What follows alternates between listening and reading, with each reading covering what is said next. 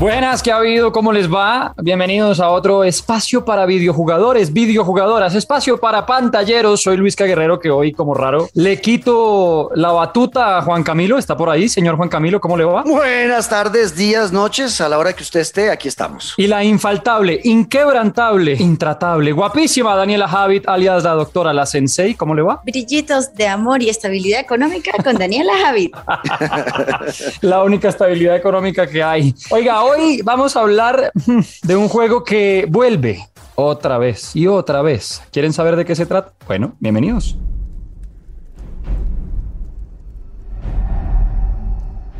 You should have acted. They're already here. The Elder Scrolls told of their return. Their defeat was merely a delay.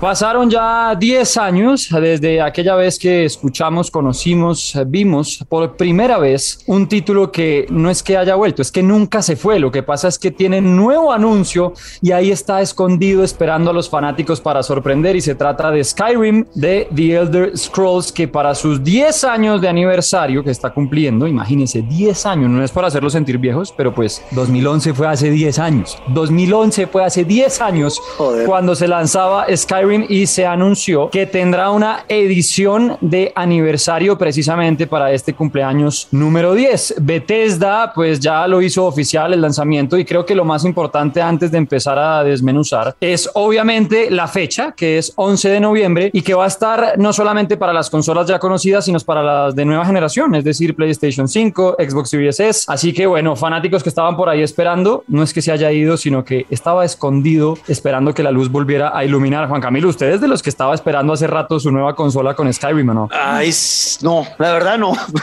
La verdad Por eso digo no. que no. No, la verdad no, Luisca, porque yo soy de los que dejen la vagancia. Ya lo pasó. Saquen los juegos nuevos. Estoy esperando The Elder Scrolls 6 hace eh, ¿Hace cuánto salió? 10 eh, años, ¿no? 10 años, o sea que hace, hace unos 8 años estoy esperando The Elder Scrolls 6 y ahora no me salen con la noticia de que van a sacar el 6, sino que otra vez van a sacar Skyrim. ¿Cuántas veces nos van a hacer comprar Skyrim? Gente de Bethesda.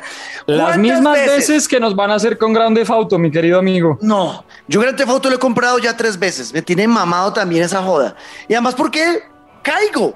Siempre caigo, termino comprándolos otra vez. Y así nos pasa a muchos. Y eso me parece ya una canallada de los estudios, de Luis Carlos. Ya no jodan más, trabajen en los juegos que tienen que trabajar y dejen sacar remasterización. ¿No vieron que ahora Rockstar va a sacar remasterización de Grand Theft Auto 3, Vice City y de San Andreas? No, el multiverso de GTA. Ahora Tommy Versetti va a pasar a San Andreas. Vamos a. Eso es una vaina rarísima. Y yo le preguntaba si usted estaba listo porque, pues, ya que me dice que no la mayoría de los que estaban por ahí hablando de lo que está pasando con Skyrim están de acuerdo con el tema y es ¿por qué nos quedamos en lo mismo? O sea, ¿por qué todo el tiempo que pueden dedicarle a un nuevo título, así sea un DLC, así sea un demo, así sea un juego de 10 minutos, pero todo el tiempo que le pueden dedicar precisamente a un nuevo título? Y nos estamos quedando en pues lo mismo. Lo que sí dijeron desde Bethesda fue estamos emocionados de poder anunciar la edición más definitiva, ojo, la más definitiva de Skyrim hasta la fecha. Se llama The Elder Scrolls 5 Skyrim Anniversary Edition y además dicen habrá tres objetos gratis del Creation Club.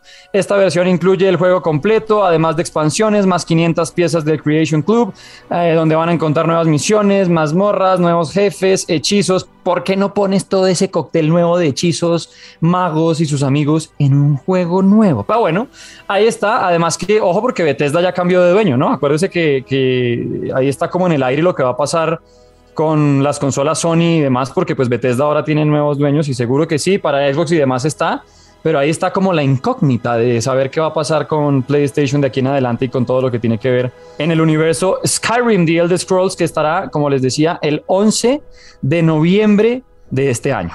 Daniela, para que se aliste, otras 260 horas que va a votar a la basura. Dios mío, sí, total. Además, no, no, se siente como, no, pero es que se siente como si, eh, como cuando uno entrega la tesis, tesis final Tesis final, final.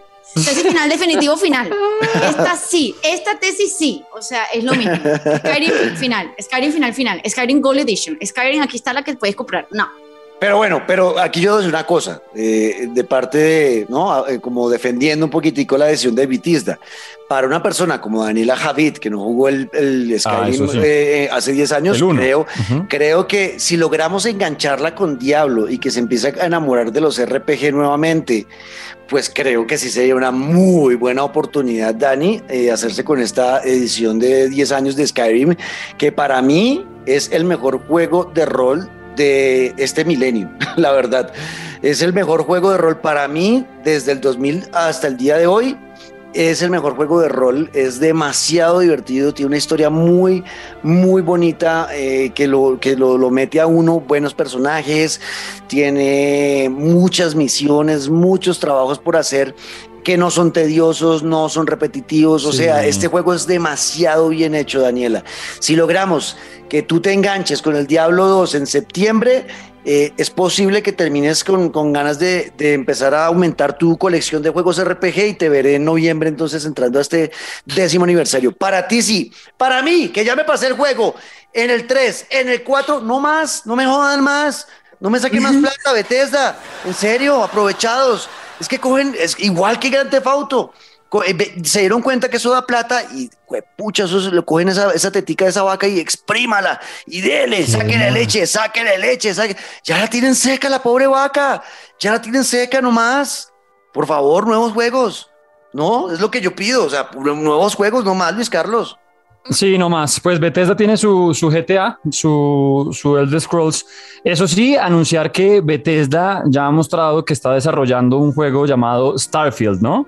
Sí. Que eso sí sale dentro de un año largo porque es a finales del 2022, pero es como una historia que va a ser en el espacio y bueno, si tenemos la historia de lo que ya fue, como decía el Nietzsche, eh, para quienes ya jugamos el tema de Skyrim y demás, que es espectacular porque además es un RPG en el que las decisiones sí importan, en las que a uno le dan ganas de conectarse solamente para ir subiendo de nivel, conocer más el mundo, pues si ahora nos vamos a ir del planeta y nos vamos al universo llamado Starfield, bueno, bienvenidos sean, pero eso sí, vamos a cambiar porque hay mucho esfuerzo en títulos que ya tienen más de 10 años, pues mire, 10 años está cumpliendo este Skyrim. Pues bueno, está guapo, pero tremendo que tuviéramos la oportunidad de encontrarnos con nuevos universos. Perfecto. Bueno, pues vámonos entonces. Vámonos, Luis Carlos. Sí, ya vámonos, pero no de mal genio, siempre con, muy buenos recomendados. Mal genio, eso sí, les voy a dejar por ahí para que piensen y para que esto después lo podamos eh, poner en un episodio. Grábelo, grábelo ahí con su celular porque están diciendo desde EA Sports ahí rápido que FIFA 22, el que sale ya en menos de dos meses, eh, va a traer que, eh, va a obligar a los jugadores de FIFA a que aprendan de nuevo a cómo se juega un FIFA. Yo quiero ver esas promesas, yo quiero ver esas vainas porque a mí me vienen llenando la cabeza así hace rato y la verdad es que no pasa nada. Vamos a ver, por ahí dijeron, tienen que volver a aprender a jugar FIFA. Bueno, graben esto y nos vemos en octubre. Perfecto. Oiga, eh, antes de, cerrar, recordarles, ¿no? Escriban, ¿qué piensan ustedes de esas remasterizaciones sobre la remasterización, sobre la remasterización? Esa de, edición más definitiva, luego la legendaria definitiva, la legendaria definitiva para siempre rara e intocable.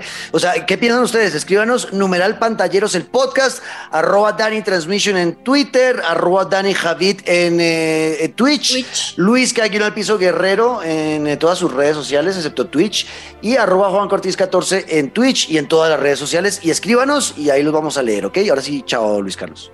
Firmes, que les vaya muy bien, gracias por siempre escuchar. Si llegaron hasta acá se les agradece y hay premio. Escríbanle arroba Juan Cortés 14 que hay premio por llegar hasta el final de este episodio.